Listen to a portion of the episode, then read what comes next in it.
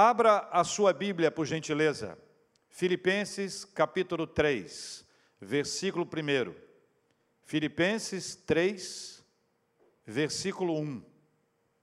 Nós vamos ler juntos a palavra de Deus. E eu queria o seu olhar, a sua atenção, e quero pedir ao Espírito Santo, e tenho orado, para que o Espírito Santo toque no seu coração, para que ele ministre ao seu coração o que você mais precisa, para que esse Espírito Santo de Deus, ele se movimente dentro de você e faça você reconhecer os seus erros e mostre o caminho para que tudo seja ajustado e acertado para a glória de Deus. Filipenses capítulo 3, versículo 1 diz a palavra do Senhor: Quanto ao mais, irmãos meus, alegrai-vos no Senhor. A mim não me desgosta e é segurança para vós outros que eu escreva as mesmas coisas.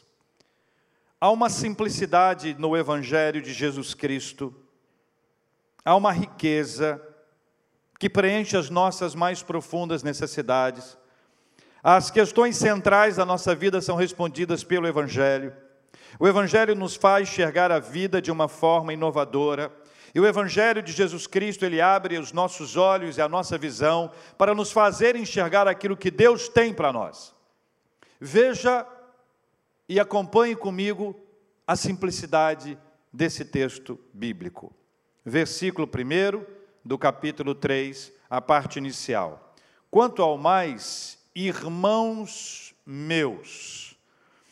A descrição que Paulo faz de irmão e de irmão meu, ou no plural, irmãos meus, ele tem algumas fontes muito importantes. E quero dar dois exemplos que ele cita no contexto anterior, até o capítulo 3, finalzinho do capítulo 2. Paulo cita pelo menos dois nomes que são muito importantes para a vida dele. Um desses nomes é Timóteo, e ele cita no versículo 19: Espero, porém, no Senhor Jesus mandar-vos Timóteo, o mais breve possível. Veja o versículo 22, ele está falando ainda sobre Timóteo e conheceis o seu caráter provado, pois serviu ao Evangelho junto comigo como filho ao Pai. Timóteo se transforma para o apóstolo Paulo como um filho. É um filho espiritual, gerado espiritualmente, mas é apresentado como alguém do coração, alguém que está perto dele.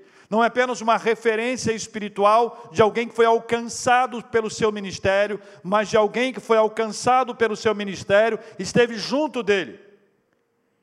Timóteo, alcançado pelo Evangelho de Jesus Cristo, se tornou um parceiro ministerial de Paulo e se tornou um irmão de Paulo, alguém a quem Deus elegeu e abençoou para estar junto com o apóstolo Paulo. Timóteo é alguém que não se envergonha de Paulo, é alguém que não se envergonha das algemas de Paulo, é alguém que não fugiu quando o apóstolo Paulo foi humilhado quando publicamente ele foi reprovado pelas autoridades que lá estavam, quando claramente as pessoas o abandonaram, o deixaram para trás, quando a, a sua fama se tornou ah, negativa, especialmente na boca, na fala daqueles que haviam abandonado a fé em Jesus Cristo. Timóteo estava ao lado dele. Timóteo é um símbolo de alguém.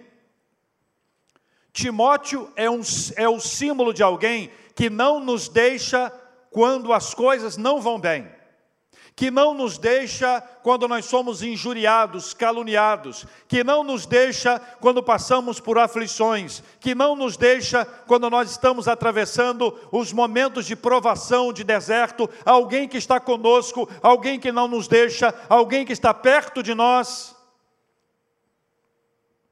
Tem um segundo nome que ele cita nesse mesmo contexto, no versículo 25, veja comigo. Julguei, todavia, necessário mandar até vós Epafrodito. Por um lado, veja comigo, por um lado, meu, está no texto, meu irmão, cooperador e companheiro de lutas, e por outro, vosso mensageiro e vosso auxiliar nas minhas necessidades. Veja o que diz o versículo 25, observe bem. Versículo 25 diz que Epafrodito era para Paulo um irmão. Ele diz: meu irmão, meu irmão mas ele se refere também a Epafrodito como um cooperador, como um companheiro de lutas, de lutas. Não é de festa, não é de hora boa, não é de tempos de sol, é o companheiro da chuva, é o companheiro da tempestade, é o companheiro das horas complexas e difíceis. Versículo 26 diz aqui: Visto que ele tinha saudade de todos vós, Epafrodito tinha saudade da igreja de Filipo, ele tinha saudade dos filipenses. Veja, visto que ele tinha saudade de todos vós, estava angustiado porque ouvistes que adoeceu. Epafrodito havia adoecido. E ele estava preocupado porque ele soube que a igreja, a igreja tomou conhecimento da sua enfermidade, ele não queria preocupar a igreja. Olha que coração é esse. Versículo 27, com efeito adoeceu mortalmente, mortalmente, era um condenado à morte pela enfermidade.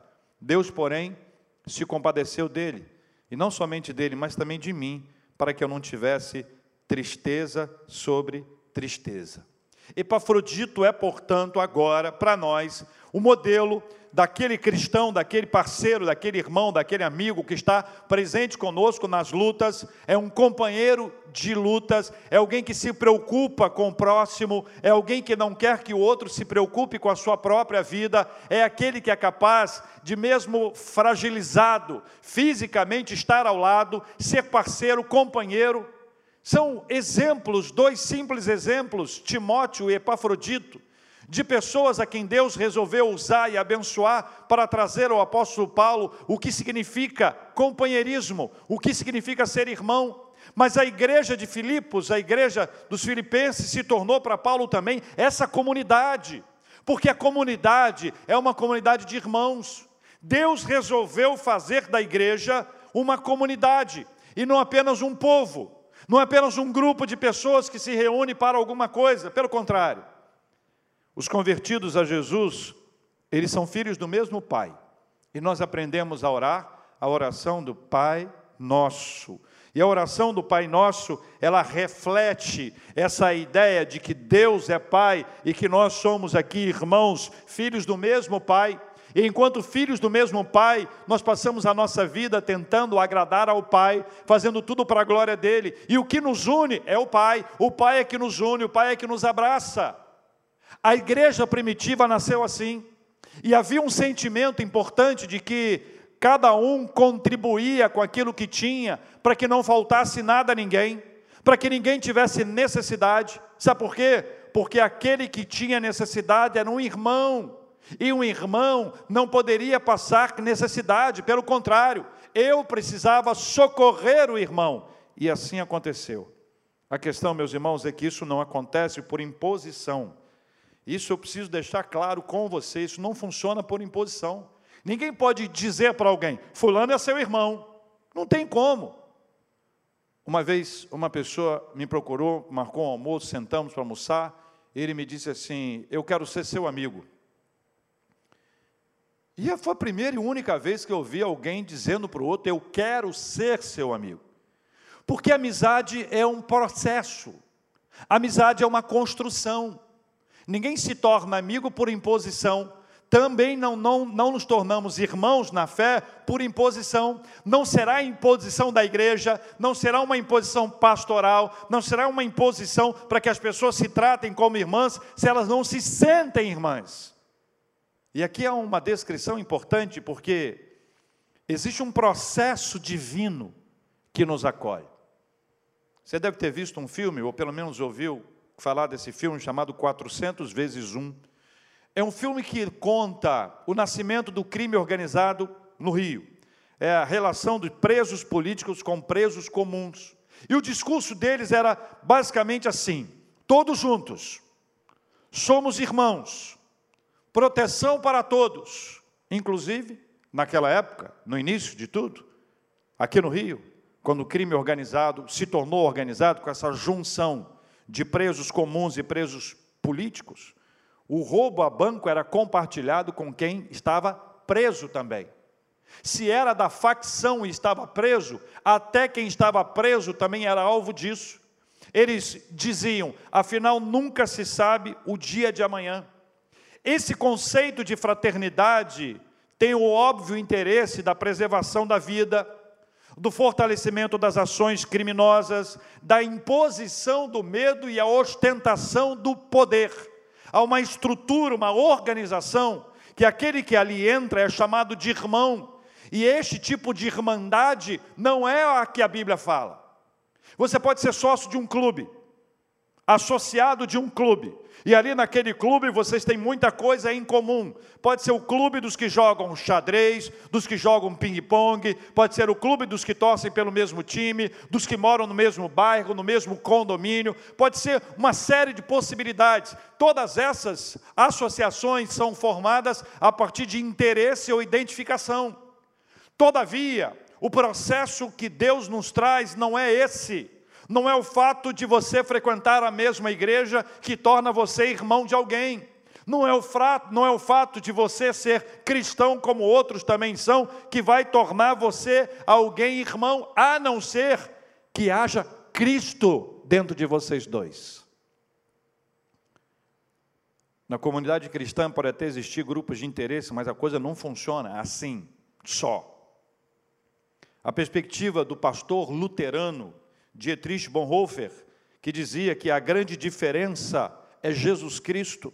Comunhão cristã é comunhão por meio de Jesus Cristo e em Jesus Cristo. É o milagre da comunhão cristã. Só é real por causa de Cristo. Então, quando Paulo diz irmãos meus, ele não está falando de pessoas que ele conviveu, pessoas com quem ele se relacionou, pessoas com quem ele andou, pessoas que ele visitou as pessoas em casa, que eles se alimentaram, que eles viajaram juntos. Não é esse tipo de irmão. Irmão aqui é espiritual. Paulo está falando de algo que muita gente ainda não entendeu. Ele descreve não um sentimento, mas uma atitude e, acima de tudo, um mover do Espírito Santo que muita gente ainda não compreendeu. Porque quando você não se importa com o que sente o seu irmão na fé, é sinal de que você não se tornou irmão dele. E se você não se tornou irmão dele, ou ele ou você não são filhos do mesmo pai, porque no momento em que vocês se tornam filhos do mesmo pai, vocês se tornam irmãos. Não há perfeição nisso. A pessoa não se tornará perfeita, ela não se adequará a você, ela não será do jeito que você quer, ela não se portará do jeito que você exige. Ela é ela, com o temperamento, com a característica, com as posturas dela, mas algo extraordinário aconteceu entre vocês dois. É o Espírito Santo que as aproxima, é como um imã que as atrai. Essa experiência é uma experiência curiosíssima. Quantas vezes, eu posso dizer isso, quantas vezes eu já me encontrei com gente que eu nunca tinha visto na vida, mas que por algum motivo sobrenatural, o meu coração e o coração dele ou dela se afeiçoou e houve uma aproximação. Quantas pessoas eu conheço país afora, que quando eu as encontro, eu, eu, eu sinto aquela, aquela conexão espiritual. Você compreende isso? Conexão espiritual, é algo que Deus faz na nossa vida. O cristão precisa do outro cristão por amor de Jesus Cristo. Vou te dizer quatro coisas que acontecem. O impacto de um cristão na nossa vida. Um cristão é fortalecido na fé por outro cristão. Um cristão é fortalecido na fé por outro cristão. Quantas vezes com a minha fé cambaleando, com a minha fé enfraquecida, com a minha fé fragilizada, eu olhei para a vida de alguém e vi na vida desse alguém uma fé tão sólida que a fé desta pessoa fortaleceu a minha fé. É disso que eu estou falando. Um cristão é fortalecido na fé por outro cristão. Um cristão é encorajado por outro um cristão é encorajado por outro. Paulo mesmo, escrevendo a sua carta a Filemão, fala que Onésimo o reanimava o coração, é uma capacidade sobrenatural de encorajar. Veja, é possível que um cristão encontre você no momento que você está com medo, o momento que você não está crendo, não está vivendo pela fé, mas um outro cristão diz para você: viva pela fé, vamos juntos, você não está só, mas não são palavras de ordem, não é chavão, não é slogan, não é palavra para poder mexer com as suas emoções, não, é algo espiritual. Um cristão é encorajado por outro, um cristão é desafiado por outro. Os passos de fé que nós damos na nossa vida, passos de fé, são dados com pessoas que nos desafiam espiritualmente, são pessoas que nos chamam a viver aquilo que a Bíblia diz, são pessoas que apresentam o Evangelho e nos desafiam a viver esse Evangelho de forma simples, e muitas dessas pessoas sem uso de nenhuma palavra. Um cristão é exortado por outro. Deixa eu te explicar o que é exortação. Exortação é aquela palavra no pé do ouvido. Exortação é aquela palavra que nos ajuda a arrumar. A gente acha que está indo bem.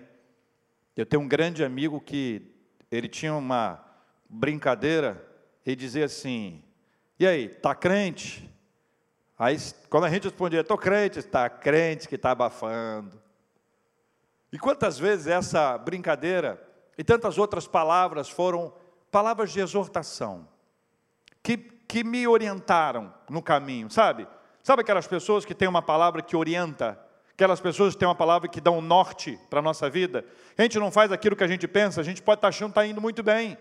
Pode estar achando que está arrebentando, mas chega a hora em que você recebe uma palavra, e essa palavra é uma palavra de exortação. Veja, quatro coisas importantes que acontecem que um cristão abençoa a vida do outro, um cristão é fortalecido na fé do outro, um cristão é encorajado pelo outro, um cristão é desafiado por outro, um cristão é exortado por outro. Agora, guarde uma coisa preciosa: o cristão somente pode chegar a outro cristão por meio de Jesus Cristo. E o meu exemplo é simples: se Jesus não estiver entre nós, nós vamos brigar. Olha para mim, meu olho aqui. Ó.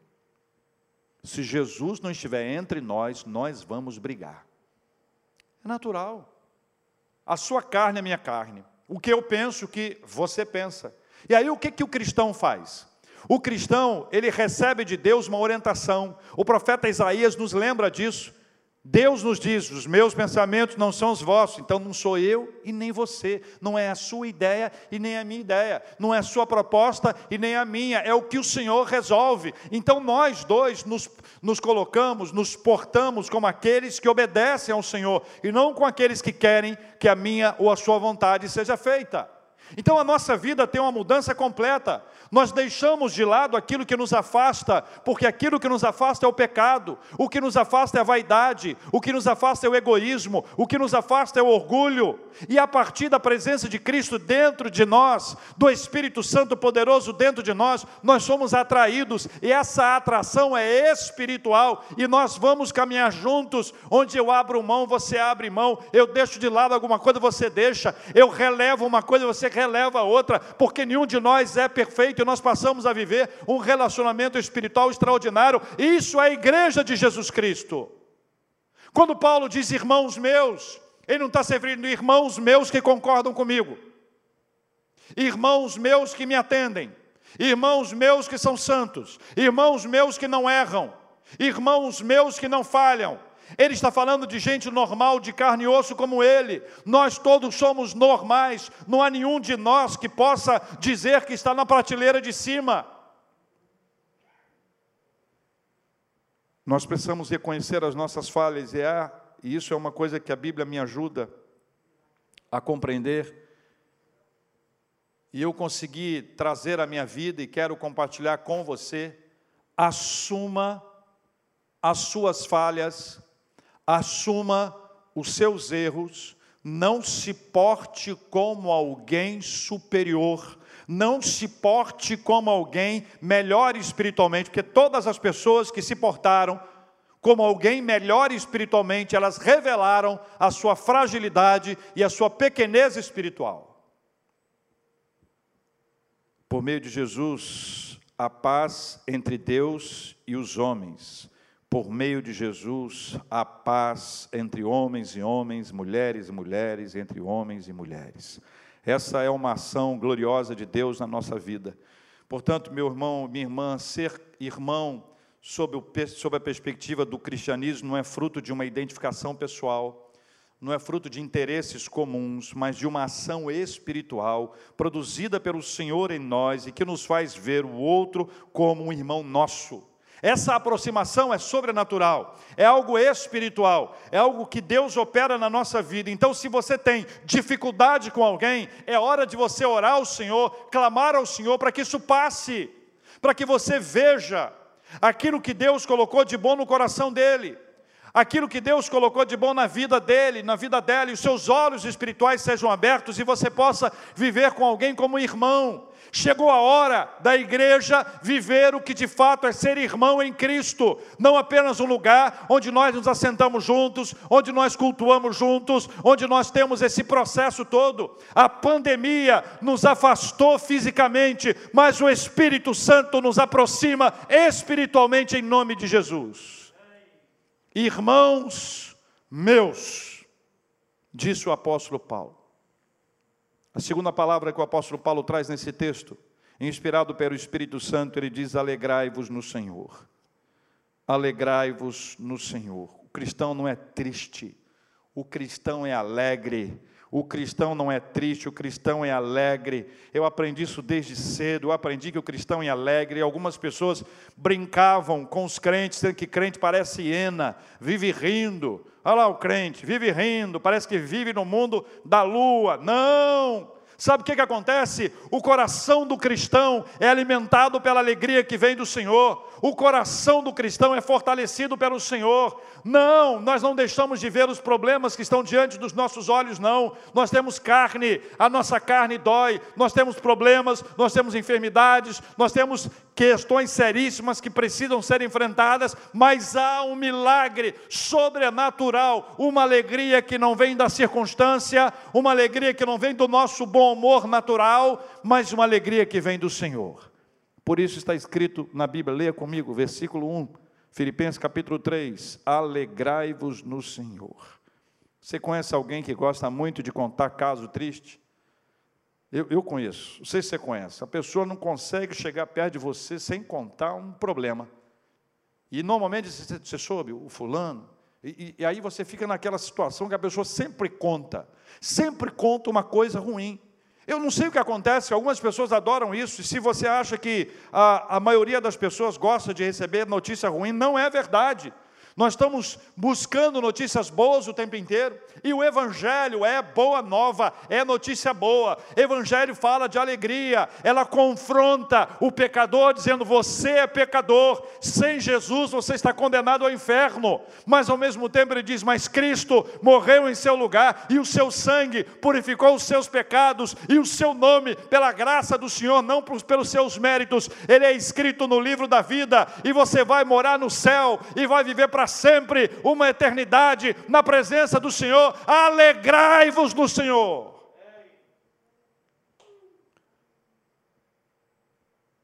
O poetinha dizia no samba da bênção: é melhor ser alegre que ser triste, alegria é a melhor coisa que existe, é como a luz no coração. Todo mundo está procurando uma notícia alegre. Até ele procurava. Todo mundo quer uma coisa que possa tirá-lo desse, desse norte ruim que nós vivemos, desse mal-estar, desse clima, sabe? Eu só falo um clima. Tem gente que fala outras coisas, estou sentindo aí uma atmosfera, está sentindo? Está sentindo aí? Qual é a fonte da alegria? Onde é que eu posso buscá-la? Onde eu posso descobrir a fonte da alegria? A fonte da alegria é o Senhor, diz a Bíblia. A fonte da alegria é o Senhor. Os servos do Senhor sabem em quem buscar alegria. Alegrai-vos no Senhor. A alegria cristã não está do lado de fora, naquilo que podemos ganhar ou perder. A alegria do, do cristão está dentro da gente, onde de Deus recebemos e ninguém pode nos tirar. Presta atenção.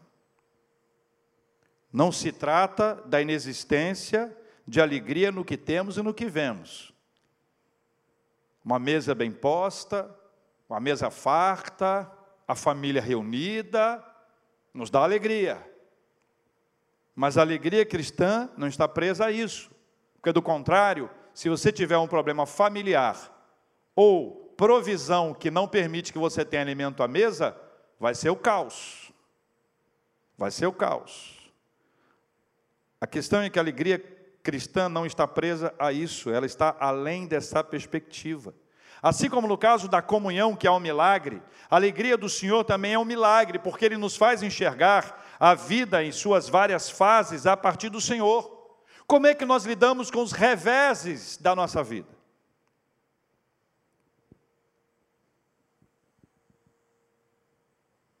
Eu, eu li sobre um promotor de eventos que pensou em fazer um evento sobre fracassos, que é uma coisa comum em mercados diferentes. Reunir as pessoas para falar sobre fracasso. E ele anunciou e causou uma agitação quando ele anunciou. E depois que ele anunciou, ele convidou algumas pessoas, as pessoas aceitaram. Depois as pessoas começaram a desistir, os empresários, porque ninguém queria contar o fracasso, porque de alguma forma eles entendiam que o fracasso traria para eles a associação da imagem com o fracasso. O tempo passa e algumas pessoas hoje já veem isso como superação, especialmente quando é uma, uma questão física, mas não quando é um enfrentamento de um problema pessoal. Veja, queridos irmãos, o livro de Neemias conta a saga de um povo pela reconstrução de suas raízes espirituais. As raízes espirituais de Israel haviam sendo arrancadas, haviam sido arrancadas por desobediência. O que gerou a destruição dos muros de Jerusalém foi o pecado. Não era a força de um outro povo, não. A força do outro povo só se tornou tão forte por causa do pecado e da desobediência do povo de Israel. Ou seja, estava destruída a cidade que era necessário haver uma reconstrução por causa da desobediência e do pecado. Nós precisamos admitir que esta realidade é que está na Bíblia. E aí o povo de Deus, ele é desafiado. Neemias é alguém chamado pelo Senhor, alguém a quem Deus levanta. O mérito não é de Neemias. Vamos parar de fazer estudos biográficos na Bíblia, trazendo ao biografado a imagem de ser o protagonista da história. O protagonista da história de Neemias não é Neemias, é Deus. O protagonista da história de Moisés não é Moisés, é Deus. O protagonista da história de Paulo não é Paulo, mas Deus. Deus é sempre o protagonista de toda e qualquer história. O livro de Neemias conta isso em quatro versos a referência à alegria. Eles estão lá numa batalha para poder reconstruir. Trabalha de dia, trabalha de noite, monta equipe, perseguição, arma numa mão, instrumento de tra trabalho na outra mão. Um toma conta, outro faz, depois eles trocam. Aí aparece a turma que gosta de atrapalhar a obra de Deus. E tem muita gente que gosta de atrapalhar a obra de Deus e quer chamar para uma conversa, para uma reunião cujo o propósito não era, não era santo, era um propósito escuso. Ele responde: estamos fazendo uma grande obra e não podemos parar. Não é brincadeira o que está acontecendo e sendo relatado no livro de Neemias. Leia para você ver. Os caras estão trabalhando muito, gente. É suor, é batalha, é batalha constante, física e espiritual.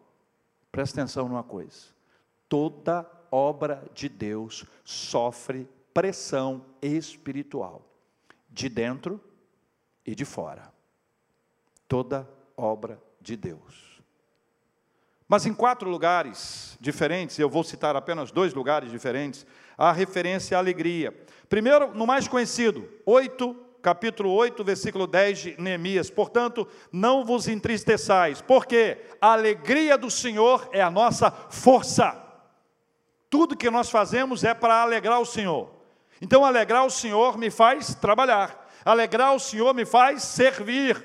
A alegria do Senhor é quem me fortalece. Alegrai-vos no Senhor, é o Senhor quem me alegra. Eu trabalho por causa dele, eu vivo por causa dele, eu quero alegrar ao Senhor. Então, quando você procura alegrar o Senhor, quando você busca alegrar o Senhor, o seu coração vai ser alegrado pelo Senhor. Vou repetir para você entender isso claramente. Todas as vezes que você quer alegrar ao Senhor, quando você quer alegrar a Deus, você também é alegrado. É maravilhoso isso. Faça para a glória de Deus.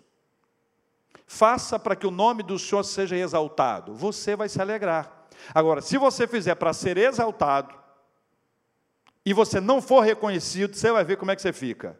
Fica de mal, quer brigar com todo mundo, não sou reconhecido, valorizado, ninguém me elogiou, ninguém disse nada. Faça para a glória de Deus. Posso dizer isso, irmão? Irmã, deixa eu te falar uma coisa. Eu já tive as duas experiências, é frustrante. Mas depois que você aprende que você nasceu para a glória de Deus, você não pode mais ter outra coisa que não isso. Faça para a glória de Deus, glorifique ao Senhor, busque alegrar o Senhor com a sua vida, com o seu trabalho, com a sua dinâmica, com, com ser pai, com ser mãe, com ser filho, com ser empregador, com ser empregado. Faça isso para a glória de Deus e você vai perceber que quanto mais você faz para a glória de Deus, mais você será alegrado no Senhor.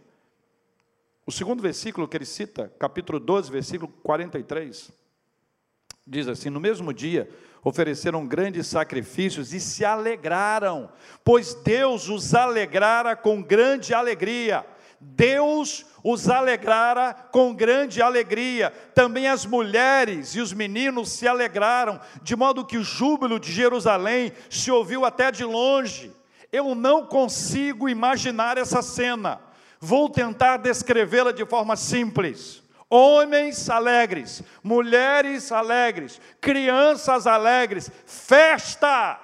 É isso. O nome disso é festa, mas não é uma festa da carne, não é uma festa de embriaguez, é uma festa de embriaguez espiritual. É aquilo que Paulo diz: não vos embriagueis com vinho, no qual há dissolução. Vai ter problema se você se embriagar com vinho, mas enchei-vos do espírito falando entre vós com salmos, hinos e cânticos espirituais. É dessa embriaguez que nós precisamos nos embriagar, é do Espírito Santo de Deus, é da palavra do Senhor, é dessa alegria do Senhor que inunda a nossa vida e arranca de nós toda a tristeza. Você está triste? Nós vamos orar ao Senhor para que a alegria do Senhor invada o seu coração e essa tristeza saia daí de dentro. Alegrai-vos no Senhor. Por fim, Paulo diz assim: Quanto ao mais, irmãos meus, alegrai-vos no Senhor. A mim não me desgosta, e é segurança para vós outros que eu escreva as mesmas coisas. Escrever as mesmas coisas não cansava o apóstolo Paulo. Dizer as mesmas coisas era mais importante reforçar os valores cristãos que nos trazem segurança. Eu quero te explicar objetivamente a razão disso. Dois adversários são mencionados nominalmente. Capítulo 3, versículo 2, ele fala dos judaizantes que estavam ali. Era uma igreja cristã, frequentada por judeus convertidos, que queriam trazer os princípios do judaísmo para dentro do cristianismo seja circuncisão ou qualquer outras coisas. Veja o versículo 2: acautelai-vos dos cães, dos maus obreiros, da falsa circuncisão. Porque nós é que somos a circuncisão, porque nós adoramos a Deus no espírito e nós gloriamos em Cristo Jesus e não confiamos na carne. A descrição é que eles queriam trazer os elementos da antiga religião, da antiga aliança, para estar dentro do contexto do povo de Deus que ali estava, para estabelecer com o povo de Deus um princípio diferente. O que eles queriam era trazer um modo de vida que era contrário ao princípio do cristianismo. E toda e qualquer coisa que não seja cristã é perigosa, por isso Paulo não deixa de falar, ele não se cansa de lembrar, ele traz a sua palavra, isso fica claro, isso fica lúcido diante deles. Se eles fazem, ele faz isso para que eles não se percam. Mas tem um segundo perigo que ele, que ele aborda, está nos versículos 18 e 19, que diz assim: Pois muitos andam entre nós, dos quais repetidas vezes eu vos dizia, e agora vos digo até chorando, que são inimigos da cruz de Cristo. Por que é que Paulo repete as mesmas coisas? Porque no meio da comunidade estavam alguém, estavam alguns que queriam trazer a antiga aliança que ele chama aqui de falsa circuncisão, são os elementos judaicos, eles queriam judaizar a igreja cristã, e até hoje muita gente quer judaizar a igreja cristã, santificando uma nação em detrimento de outras, santificando alguns elementos que não foram compartilhados por, por Cristo, mas que representam a antiga aliança e não a nova aliança em Jesus. Mas o segundo problema também estava ali. Paulo diz no versículo 19: O destino deles é a perdição, o Deus deles é o ventre, e a glória deles está na sua infâmia, visto que só se preocupam com as coisas terrenas. Cuidado com este povo que ele chama de inimigos da cruz de Cristo. Onde é que eles estavam? No meio da comunidade. Por isso, Paulo repete, por isso ele insiste, por isso ele escreve, ele reescreve, ele traz a sua fala, porque afinal de contas existe um risco com pessoas que parecem cristãs, mas não são. O Evangelho não entrou na vida delas, elas entraram na comunidade, mas não são comunidade. E esse é um perigo que todos nós precisamos enfrentar com coragem, com intrepidez, mas não é para apontar o dedo para o outro, não é para dizer que aquele é, aquele não é, porque o Evangelho não faz isso. Deixa eu te contar um negócio para ficar entre você e eu aqui, você vai me entender. Quando Jesus conversou com a mulher samaritana, e perguntou para ela, falou para ela: cadê o seu marido? E que estabeleceu com ela aquele vínculo. Jesus sabia de quem ela era, da sua história, do passado dela. Ele fez isso só entre eles dois. Nenhum discípulo de Jesus estava ali. Eles tinham ido à cidade para trazer comida. Jesus estava sozinho descansando, mas era uma questão estratégica. Na agenda de Deus, isso já estava determinado. Na igreja de Cristo, nós não expomos ninguém. Na igreja de Cristo não se aponta o dedo para ninguém. Na igreja de Cristo não se aponta o erro do outro, porque o primeiro erro de quem aponta o erro do outro é o próprio erro. O erro de apontar o dedo para o outro já é um erro. Na igreja de Cristo nós trazemos para perto e abençoamos com palavras orientamos e ajudamos. Então, é possível que alguém ainda esteja com a velha aliança, trazendo os elementos antigos, não os elementos judaicos, mas elementos de outras religiões, ou de outras histórias religiosas, ou de outras experiências, e queiram trazer para inserir dentro da comunidade, e a resposta é não ou elementos que mostram que a pessoa é inimiga da cruz de Cristo, seus pensamentos são apenas terrenos, não tem uma dimensão espiritual, foca apenas no que se pode pegar no concreto, a resposta é não. Cuidado com isso. Cuidado com tudo isso. Eu quero orar com você. Por quê? Porque é possível que você, em algum lugar da sua vida, diga assim: Poxa, eu passei por um momento difícil e eu não tive ninguém do meu lado. Deixa eu te falar um negócio. Pega a senha e entra na fila.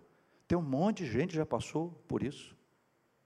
Você não precisa dizer que você é a última pessoa, que ninguém te ama, que ninguém te quer.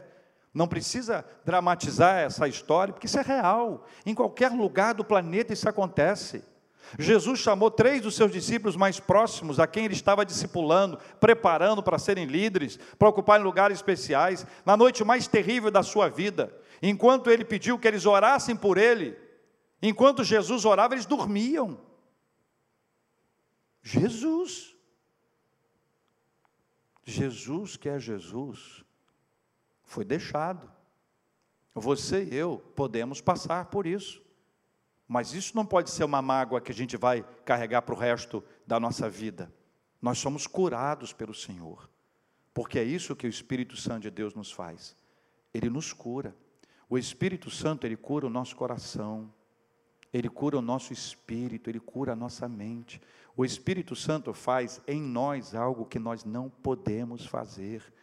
É preciso viver na comunidade como irmãos, presencialmente ou não perto ou longe, não importa. O que importa é aquilo que Deus fará na sua vida, é aquilo que Deus vai ministrar através de você a vida de alguém. Então, chega para você agora uma palavra da parte de Deus. Não espere que alguém faça por você o que você gostaria que alguém fizesse. Faça você. Ninguém me liga, ligue. Ninguém me dá uma palavra boa, dê uma palavra boa. Tome a iniciativa, seja proativo, proativa. Experimente a verdade maravilhosa, milagrosa, sobrenatural que é de viver como irmãos. Eu posso testemunhar para você que ao longo de toda a minha vida Deus levantou verdadeiros irmãos na fé, que estiveram ao meu lado em momentos difíceis, mas que eu também pude estar ao lado deles em momentos complexos. Gente divertida, eu atraio gente engraçada.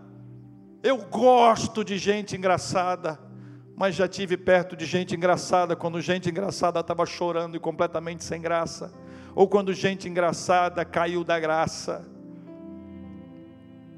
Nós precisamos estar junto das pessoas, nós precisamos estar perto de cada uma delas. Se há uma mágoa no seu coração, entregue isso para Jesus agora. Nós vamos orar para que o Espírito Santo de Deus arranque isso de dentro de você. Se você não descobriu ainda a alegria, está vivendo entristecido, depende. Se os dados estatísticos forem bons, eu me alegro. Se os dados estatísticos forem ruins, eu me desespero. Se houver alegria na minha vida, se eu tiver com a mesa farta, com as pessoas ao redor, a família reunida, eu me alegro. Se a sua alegria ou a minha alegria dependesse disso, nós ficaríamos tristes o tempo inteiro. A nossa alegria não está nisso. A nossa alegria está no Senhor, é Ele que arranca de nós a tristeza, é Ele que arranca de nós a decepção, é Ele que enche o nosso coração de uma alegria que contagia, de uma alegria que nos faz sorrir, ainda que as coisas estejam complexas e difíceis, o Senhor é a fonte da nossa alegria, alegrai-vos no Senhor.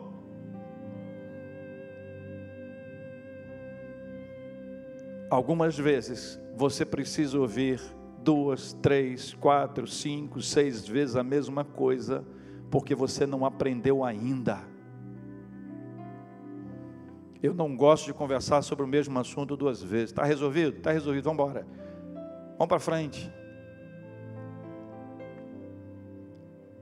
Mas algumas coisas têm que ser repetidas para a gente guardar, porque a gente esquece algumas lições do passado, simples.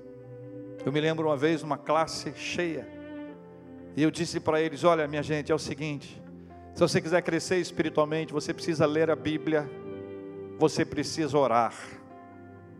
Ler a Bíblia e orar. Eles me olharam com aquela cara de quem está dizendo assim: Ah, isso eu já sei, eu sabia disso. Eles olharam para mim e falaram assim: Isso eu já sei. Eu perguntei assim: Vocês já sabiam disso? Deixa eu olhar para cá. Vem, vem, Bruno. Tem duas coisas que você faz para crescer espiritualmente: ler a Bíblia e orar. Aí você olha para mim e diz assim: Isso eu já sei. E eu pergunto: Você faz? Ou você só sabe? Lê a Bíblia, ora se sim, prossiga. E não se vanglorie disso. Se não,